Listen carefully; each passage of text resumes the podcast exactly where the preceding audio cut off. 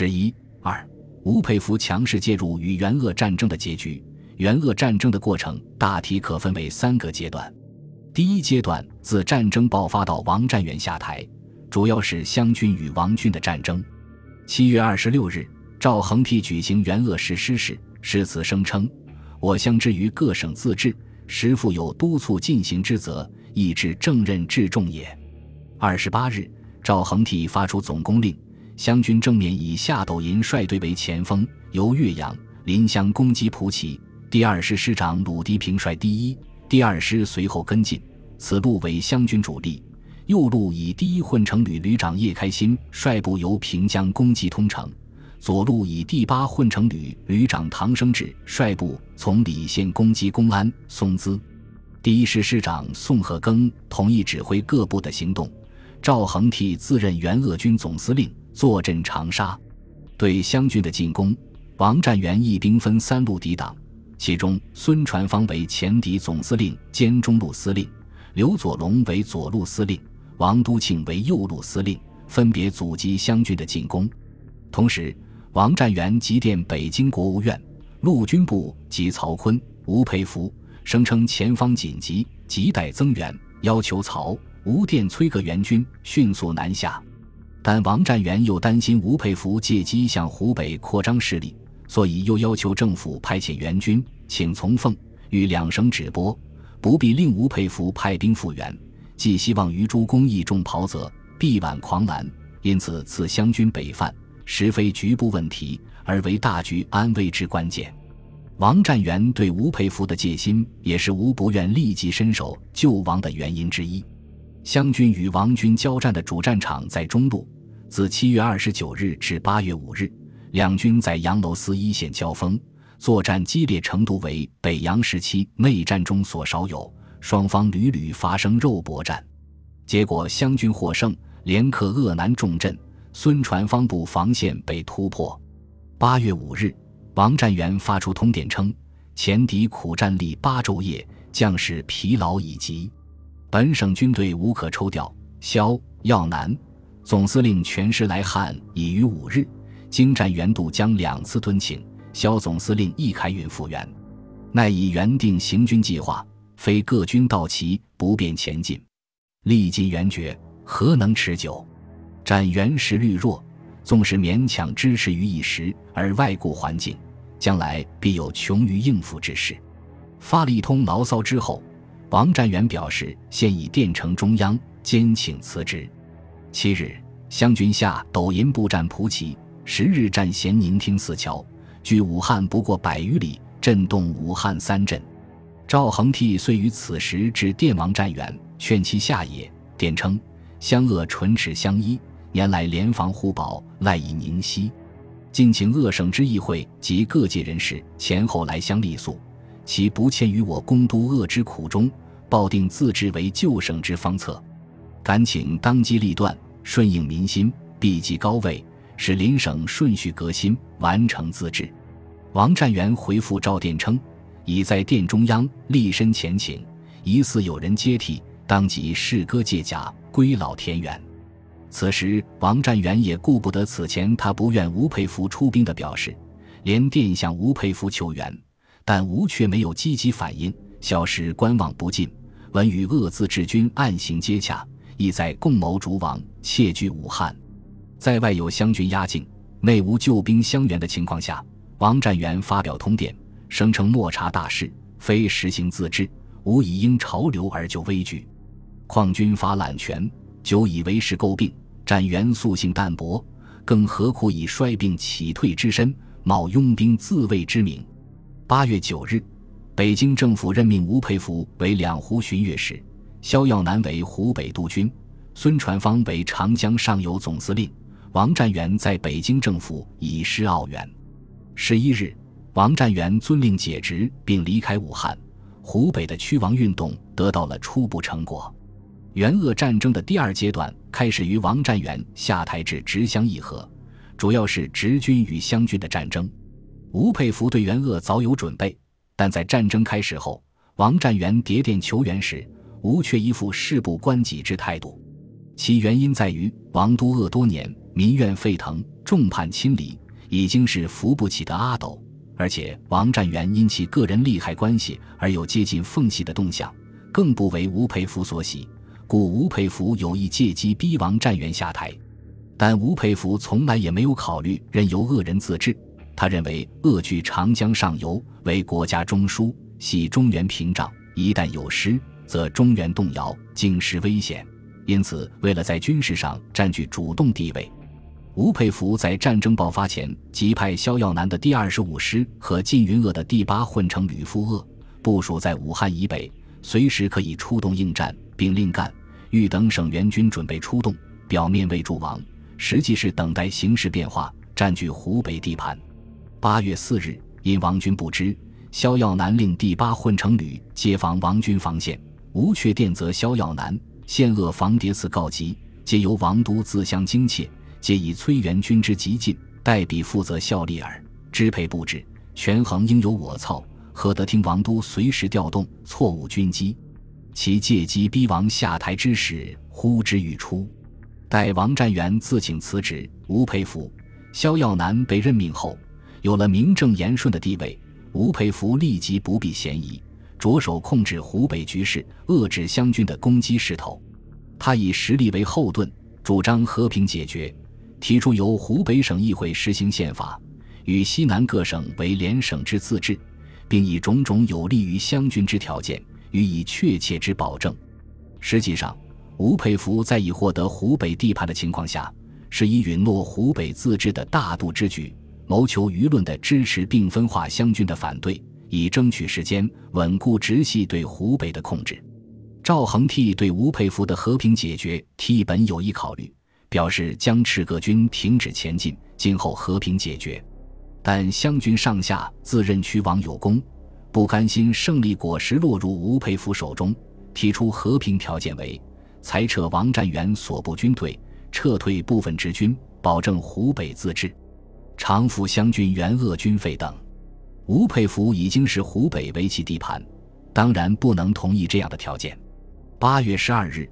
吴佩孚以两湖巡阅使身份抵达汉口，他提出湘军应完全撤出湖北，为湘军所拒，而湘军提出的条件亦不能为吴所接受，双方和谈破裂。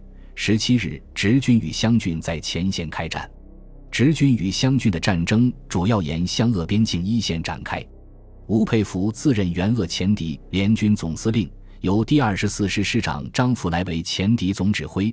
指挥所部及萧耀南的第二十五师在左路攻击粤汉路汀四桥、贺胜桥、咸宁一线的湘军，这是直军主力所在。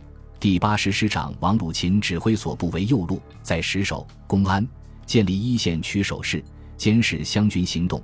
吴佩孚指挥两个旅为中路，在金口、嘉鱼、罗山一线出击，据监测应左、右两路。吴佩孚利用海军第二舰队的炮火优势为陆路作战的掩护，同时密令在金口上游决堤引水，南军死者数百人，辎重损失尤巨。十七日，直军战嘉鱼。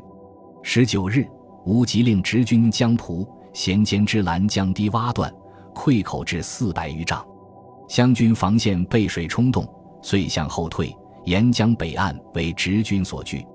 此后，直奉矛盾激化时，张作霖曾通电揭露吴佩孚在战争中决堤放水，淹毙乡民数十万，损失财产数千万。但吴发表通电认为是莫须有之谈，予以否认。而深知内情的吴氏贴身幕僚白坚武在日记中写道：“吴子欲战湘军，决湘堤以灌之，淹没四县。此四县之人民何辜？非万不得已。”则绝不可用资独举，可见决堤是并非子虚乌有，不过是军阀战争中为争胜而不择手段之一例而已。此后，直军与湘军在汀四桥一线激战，湘军一度攻下汀四桥，吴佩孚乃亲率卫队督导反攻，与湘军展开肉搏战，肉搏甚久，湘军疲顿难支，渐行后退，直军复夺汀四桥。二十五日。吴佩孚下总攻令，湘军之在前敌者，人数虽达四万，而枪械则甚缺乏，又以强弩之末与生力军敌，终非易事，已故节节失利。二十八日，直军占湘鄂门户越州，长沙震动，湖北自治政府和自治军亦无法支持。蒋作斌、孔庚等登轮赴上海。直军攻下越州后，湘军无力再战。在直奉军阀控制下的北京政府曾令吴佩孚继续南进，以立统一大业。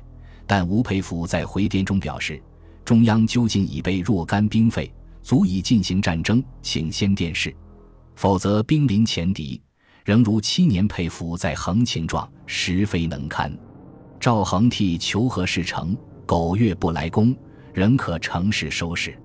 英美领事先后面述肃系内争，每使务萧都亦以西战为情，内察国情，外采舆论，暂约停战。以待和平。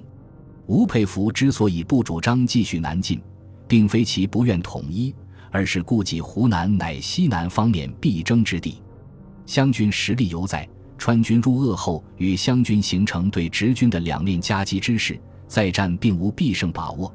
直奉矛盾正在发展，奉系有余皖越联手对峙之势，直系不能不有所防备。孙中山在粤桂战争中获胜后，有继续北伐之计划。故吴佩孚不主张将直军多数兵力牵制在南方，而主张见好就收，对湖南暂时维持现状，以待情势的发展。盖吴氏心目中之大敌，在南为岳孙，在北即奉张，其余皆可结交联防协同动作。如梁启超所论，湘一旦败归，则湘局已不在现实当局者之手，全湘必折而入粤，而干亦随之而去。彼时北张。左林、南孙、中山皆无劲敌，若趁今日与相提携，则长江指挥若定。南北两政府虽即不愿而不能反对，则大局瞬息而定矣。吾若必欲破湘军出境，是不易自减其羽翼以资敌。有鉴于此，九月一日，吴佩孚与湘军总司令赵恒惕在越州江面的英国军舰上举行会谈，议定休战协议。直。湘两军大体以汨罗江为界，各自撤归鄂湘境内，不得再有作战行动。至此，直湘两军的战争结束。援鄂战争的第三阶段为直军与川军的战争。川军前此虽同意出兵援鄂，但因内部缺乏统一步调，迟迟未能出兵，直至九月一日才开始沿长江南岸进军，攻击川鄂门户、宜昌。此时，直军与湘军已经停战。吴佩孚曾致电刘湘提议罢战，但川军已推刘湘为援鄂军总司令，但茂新为副总司令兼第二路总指挥，唐世尊为第一路总指挥。大军出动，成骑虎难下之势，直川间战事仍不可免。不过，川军与湘军本来在战前约定可以由东西两方互为声援，夹击直军，结果因为出动的时间不一，最后成了各自为战。自然对吴佩孚调配兵力、各个击破是有利的。直军在宜昌的守军只有两个混成旅，由第十八师师长卢金山任鄂西防务总司令，兵力数量远不及当面川军的三个师、四个混成旅，故面对川军的攻击，步步退却。因比众我寡，伤亡相继，现已陆续退却。开战不多日，宜昌已是岌岌可危。此时驻宜昌的英。日等国领事以宝桥为名出面干涉，要求交战双方从九月五日起休战三日，协商和平解决方案，给了直军喘息之机。吴佩孚借此时机，亲率第三师一部与第二十三、第二十四、第二十五、第八师一部及第八混成旅增援宜昌，兵力总数超过了川军。九月十六日，吴佩孚抵宜昌，正值川增兵数万，一煞危急。川军猛攻，直军事已不知，纷纷退下。宜城急急，正在垂危。吴佩孚亲率卫队督战，足使直军转危为安，稳住了防线。此后，直川两军在宜昌周边展开为时十余天的激战。直军中以北方人居多，不习惯山岳作战，而川军嫌袭山道，每遇悬崖峭壁，则以铁钩攀而上。北军莫名其妙，皆甚害差。已故崇山峻岭之中，时有川军踪迹，忽隐忽现。川军之敏捷灵便，实较北军为优。十七日至十八日，两昼夜激战，统由吴子玉督帅，盖使吴斗志每一临阵即退却。但由于吴佩孚的战术灵活，并不与川军在正面过多纠缠，而以两翼反击为主，同时调孙传芳部及海军增援，请陕都冯玉祥派兵南下鄂西助战，而川军远道入鄂，军饷军械接济困难，加之孤军作战缺乏友军支持，事件不知。从九月二十四日起开始全线退却，此后直军转守为攻，连战秭归、巴东、兴山等地。但川军于节节后退中阵型未乱，仍有与直军对峙的本钱。四川易守难攻，吴佩孚亦暂无屠川之心，战事发展至于停顿。十月二十七日，吴佩孚发表通电，表示谋和之意。川湘鄂既曾联防，则无宿仇也。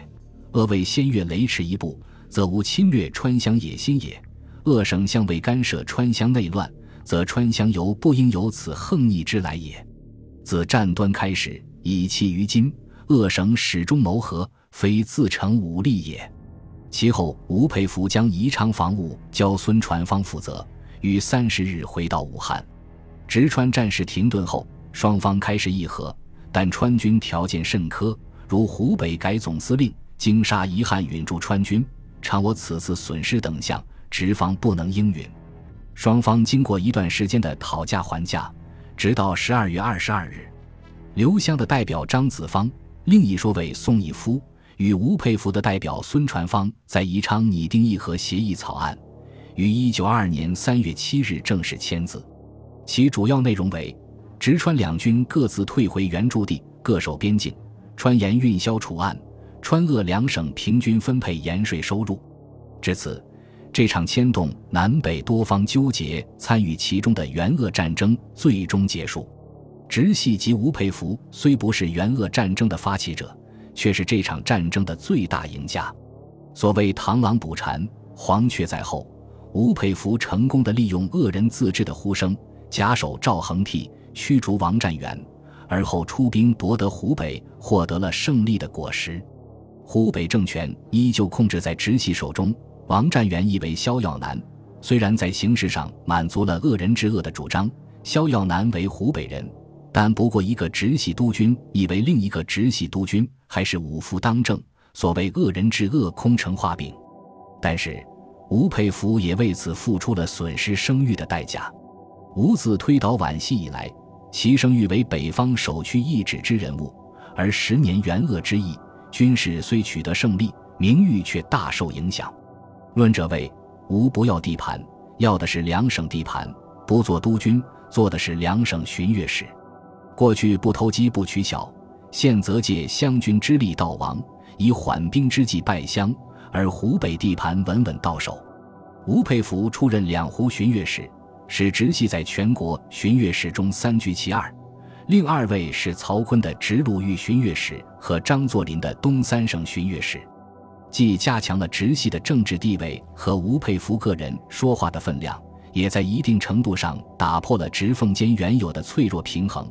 直军的胜利打破了奉系向南扩张的可能，并占据了九省通衢武汉，控制了京汉铁路全线，向北可以呼应中原，向南可以威胁西南。获取了十分有利的战略空间，湘军死伤惨重，未获其利。战后反因直军占领越州而面临着直系的直接威胁。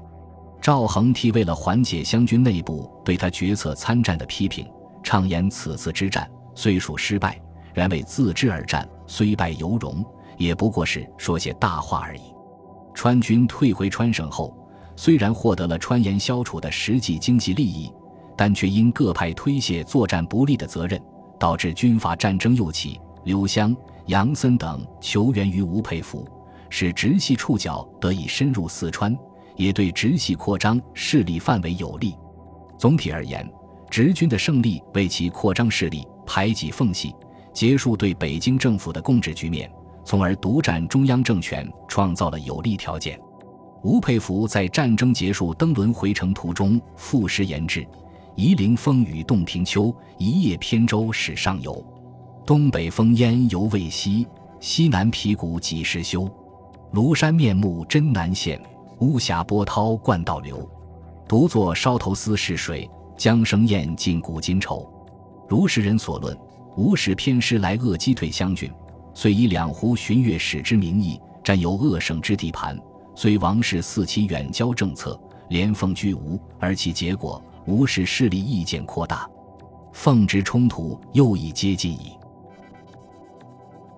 本集播放完毕，感谢您的收听，喜欢请订阅加关注，主页有更多精彩内容。